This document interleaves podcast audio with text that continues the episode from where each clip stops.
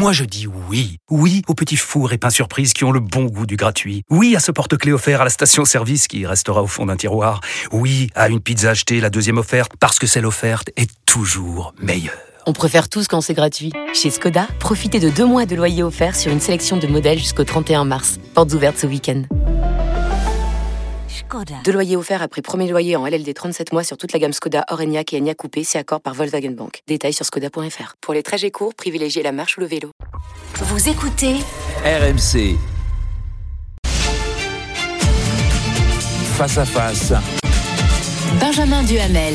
8h32 sur euh, RMC et BFM TV. Mon invité ce matin dans le Face à Face, c'est euh, Gilles Kepel, politologue, spécialiste du Moyen-Orient. Bonjour Gilles Kepel. Bonjour. Merci beaucoup d'être avec nous. Je rappelle votre dernier livre paru, Prophète en son pays, aux éditions de l'Observatoire Gilles Capel, on va bien sûr parler dans quelques instants de la situation euh, sur place au Proche-Orient, du sort des, otages, des buts de guerre euh, d'Israël.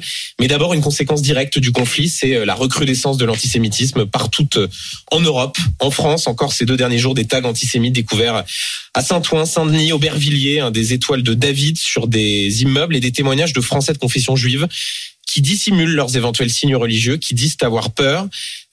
Il y a un risque que, ça, que cela s'aggrave encore avec le conflit qui se durcit sur place?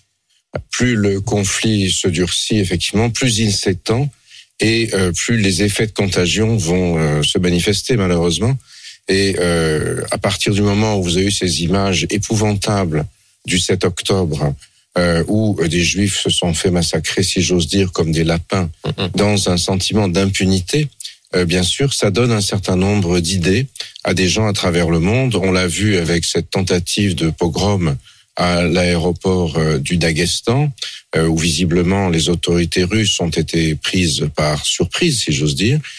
on le voit aussi avec la multiplication des actes antisémites ici et là. Et c'est pourquoi il est particulièrement important pour les autorités françaises, en ce qui nous concerne, de euh, bien faire la part des choses et euh, de faire passer le message selon lequel ce qui nous rassemble sur le territoire français, quelle que soit la confession ou la philosophie des uns et des autres, est plus important que ce qui nous divise. Euh, il y a cette spécificité, on va en parler, vous êtes le, le, père de cette expression djihadisme d'atmosphère. Il y a cette spécificité qui entre en, en résonance avec ce qui se passe au Proche-Orient, cette volonté de s'en prendre aux juifs, que ce soit euh, par euh, la voie du terrorisme ou euh, par ces actes antisémites, comme on a pu voir ces étoiles de David taguées sur des sur des immeubles. Oui, les juifs sont des cibles. En l'occurrence, ils l'ont déjà été. Vous vous souvenez que lors de l'affaire Mera, qui est un peu le début de l'arrivée en France du djihadisme de troisième génération, qui va ensuite donner Daesh, mhm. l'assassin avait d'abord ciblé des apostats entre guillemets, c'est-à-dire des musulmans qui portaient l'uniforme français et qui, selon lui et selon les idéologues de, de Daesh, avaient trahi l'islam et méritaient d'être mis à mort. Euh, le bah, Imad Benziaten en étant euh, fils de Latif le symbole et sa, sa, mère est bien connue aujourd'hui bien sûr et euh, ensuite euh, le deuxième acte c'était l'assassinat euh, d'un professeur et d'enfants juifs à l'école aux de, de, Toulouse donc tout ça est lié si vous voulez mhm. dans la représentation euh, djihadistes euh, du monde et euh, il est licite de tuer des apostats, des juifs, mais des mécréants en général par ailleurs. Et donc toute la difficulté justement, et c'est aussi un enjeu très important à l'intérieur des de ceux qui font profession de d'enseigner l'islam, de le prêcher, etc. Bien évidemment, en particulier sur notre sol, de faire la différence entre ce qu'est l'expression légitime d'une foi, d'une confession, et euh, ces euh, déviances particulièrement préoccupantes euh, qui aujourd'hui demandent une vigilance accrue de la part de ces responsables eux-mêmes. Gilles Capel, il y a la, la, défense de la cause palestinienne, de la solution à, à, deux États, et puis il y a parfois ceux pour qui l'antisionisme est au fond un prétexte à une forme d'antisémitisme. Euh, c'est ce que vous constatez. On a vu certains panneaux dans des manifestations euh, à Londres, parfois à Paris, même dans ces manifestations interdites. Il y a parfois cet antisémitisme et cet antisionisme qui peuvent se, se, confondre? Oui, qui peuvent un peu se superposer, effectivement. Et euh, c'est du reste le problème de, de, des gens qui maintiennent l'ordre, du préfet de police, par mhm. exemple, Laurent Nunez, qui est très soucieux de distinguer des manifestations pour la Palestine et des gens peuvent parfaitement légitimement exprimer leur soutien à la cause palestinienne, comme ils peuvent exprimer leur soutien à Israël. Et d'autre part, à partir du moment où le mouvement Hamas apparaît aujourd'hui comme, euh, de manière très flagrante, comme un groupe terroriste, avec les assassinats qui ont été euh, organisés et commandités par et qui a lui pour le 7 objectif, octobre. faut le dire, la, la destruction euh, de, De l'État d'Israël, qui ne, le, qui ne le reconnaît pas, le fait de la destruction du peuple juif, c'est inscrit dans la charte du Hamas. Voilà, à partir du moment où vous avez un soutien à ça, c'est interdit parce que ça se traduit ici par des violences inacceptables entre euh, Français ou résidents sur le sol français du fait de leur appartenance communautaire ou leur appartenance communautaire supposée. Vous, vous diriez qu'il y a, je reprends cette expression de djihadisme d'atmosphère, vous diriez qu'en France il y a un, un antisémitisme d'atmosphère, euh, parfois avec certains qui semblent trouver des circonstances atténuantes à ceux qui veulent s'en prendre aux, aux Français de confession juive. Est-ce que ça c'est l'antisémitisme d'atmosphère, c'est une expression que vous pourriez reprendre? Alors, je, vais- je- déjà, djihadisme d'atmosphère, ça me pose suffisamment de problèmes puisque c'est repris un peu partout, euh, chacun à sa sauce, bien sûr. Mhm. Non, je crois quand même qu'il faut raison garder. euh, la France est un pays qui euh, s'enorgueillit à juste titre de euh, d'avoir fait cohabiter en son sein la plus importante population juive, je n'aime pas trop le terme communauté personnellement, mais population de confession d'origine juive d'un côté et population euh, d'origine musulmane ou de culture ou de, de croyance musulmane de l'autre.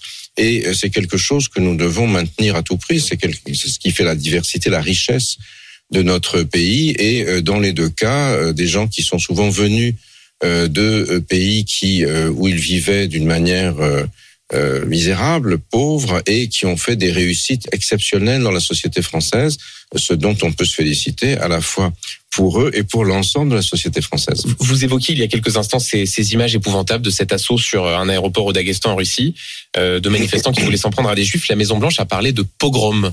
Euh, ce sont des, des, des, Mais des, c'est- des pogroms. Oui, c'est-à-dire que ça évoque euh, le, euh, ce genre de choses. Vous voyez, le, le pogrom, c'est un terme qui euh, appartient au vocabulaire euh, des euh, exactions qui étaient menées dans l'empire tsariste et euh, le Daghestan est une république russe, donc Mhm. elle est héritière de l'empire tsariste, à très large majorité musulmane, euh, voisine de la Tchétchénie et de l'Ingouchi, euh, dont où sont originaires aussi ceux qui ont assassiné euh, Samuel Paty et le professeur Dominique Bernard. Dominique Bernard, et pour lequel un procès, vous le savez, a lieu en ce moment à Paris, enfin vient de s'achever ou ça est en train de s'achever euh, à propos du meurtre de, du, du quartier de l'Opéra, commis également par une personne Mhm. originaire de Tchétchénie.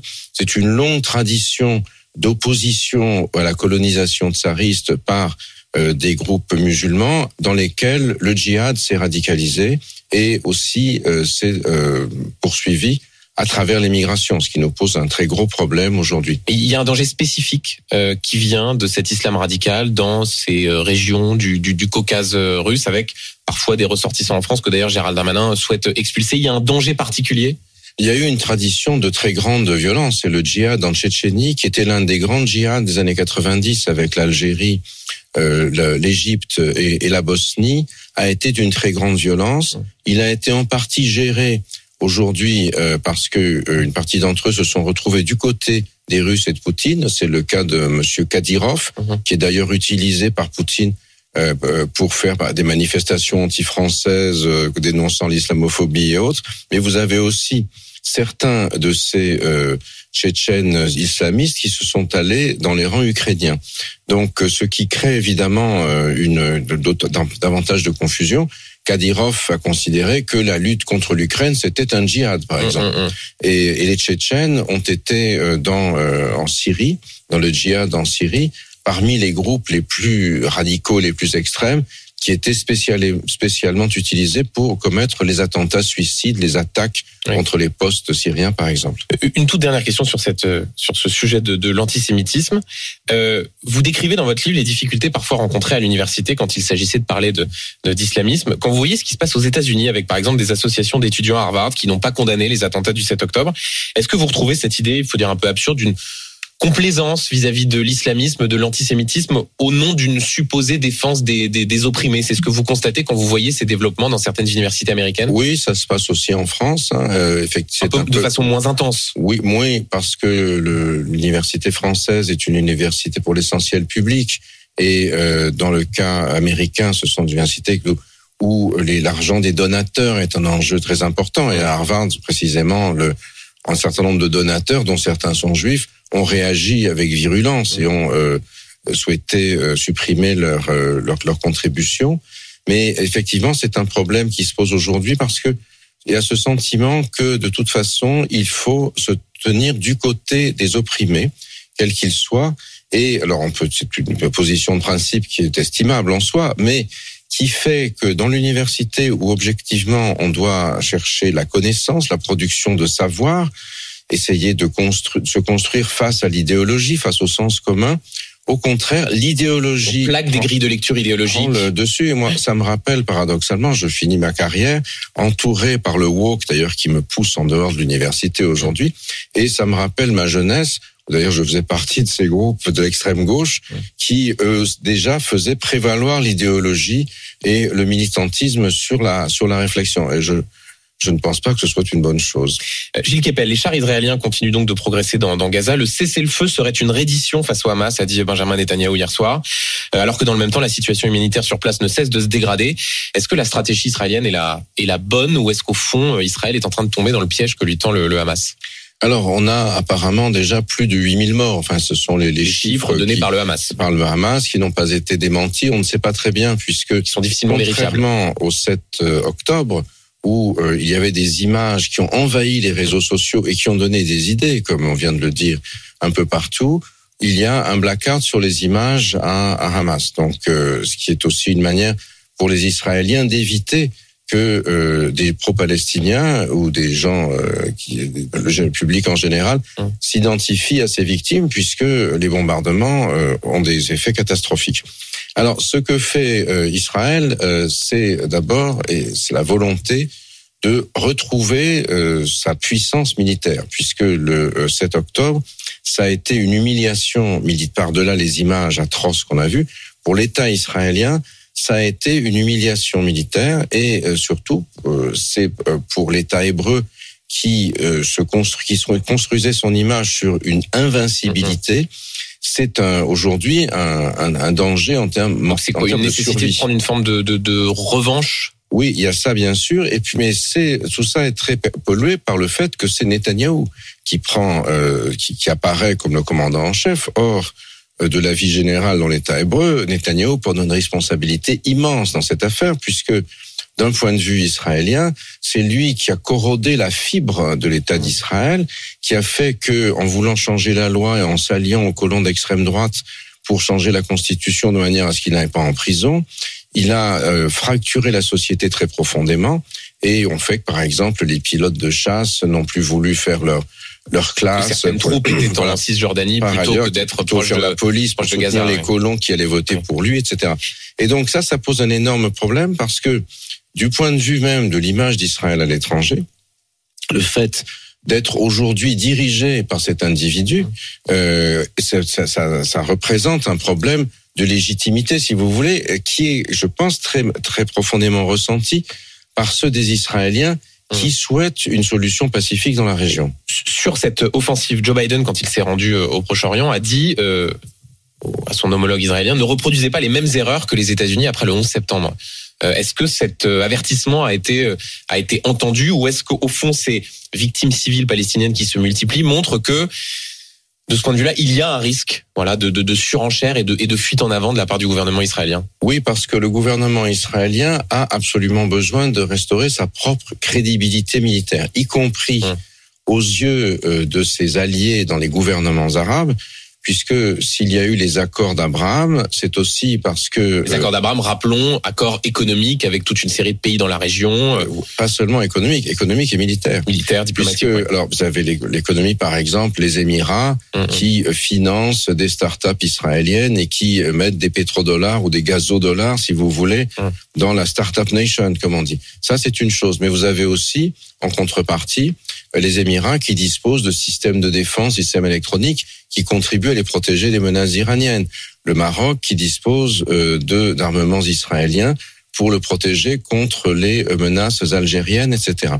Mais euh, toute cette question-là, elle est vitale pour euh, Israël, qui n'a plus de crédibilité militaire. Pourquoi voudriez-vous que des gouvernements arabes face à leur opinion publique, on a vu au Maroc les très importantes manifestations en soutien à la Palestine, s'engagent dans cette voie si en plus Israël n'a pas de, n'a plus de crédibilité militaire. Il faut voir que la barrière de sécurité, moi j'ai passé très nombreuses fois cette euh, cette barrière. Vous êtes allé à Gaza à plusieurs Gaza fois. euh, pour rencontrer notamment les dirigeants du Hamas, qui a Ouais. qui a changé hein, entre euh, le Hamas que j'ai sur lequel j'ai travaillé il y a une dizaine d'années et celui d'aujourd'hui qui me semble être complètement entre les mains de l'Iran et le, le, le fer de lance, ce qu'on appelle le, le- l'axe de la résistance iranienne Hum. dans la région, il y a une différence. Et euh, à l'époque, traverser cette barrière, c'était quelque chose d'extrêmement complexe. Il y avait l'électronique partout.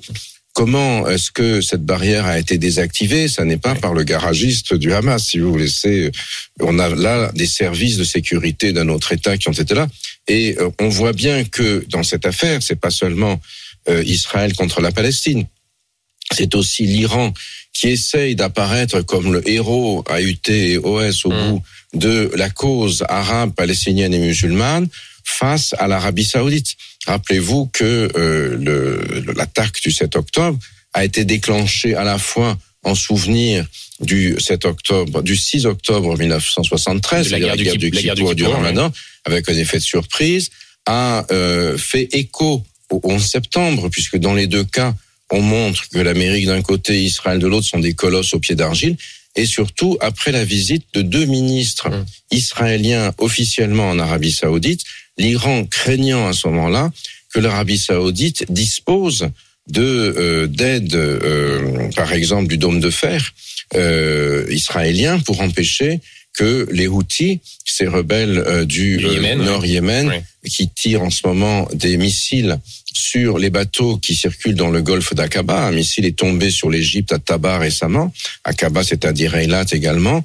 Donc, euh, ne soit impacté par ces par ces missiles. Vous voyez, donc il y a il y a tout un phénomène assez complexe dans la région où on voit l'imbrication de risque de contagion. et aujourd'hui, c'est bien le problème. Et c'est la hantise, bien sûr, des États-Unis, puisque si la situation passe un certain stade, ils ne peuvent plus mettre en place ces accords d'Abraham qui sont quand même qu'à un quart aujourd'hui. Or, pourquoi est-ce que les États-Unis font ça aussi? Parce que, bien sûr, M. Biden est en campagne électorale de réélection. Et puis parce que il faut, il y a, il y a pas que ça à faire pour les États-Unis. Ils ont d'autres fronts Tous les autres la fronts question. Ukraine, la lutte contre la Chine. Et donc, les accords d'Abraham, c'était l'occasion de considérer que, au fond, euh, les Arabes et les Israéliens se débrouillaient entre. L'Amérique n'avait pas besoin. C'est quand même en Amérique le traumatisme de la guerre en Irak. Vous venez d'en parler. C'est-à-dire des, des, des boys et des girls qu'on envoie se faire euh, se faire tuer pour rien. Euh, Gilles Kepel, je voudrais aborder avec vous la question des otages. Ça fait partie évidemment des, des objectifs de guerre menés par le, le gouvernement israélien. Les libérer, hein, l'armée israélienne a sauvé une soldate israélienne qui était otage à Gaza. Le Hamas a publié une vidéo de propagande où on peut voir trois femmes otages israéliennes.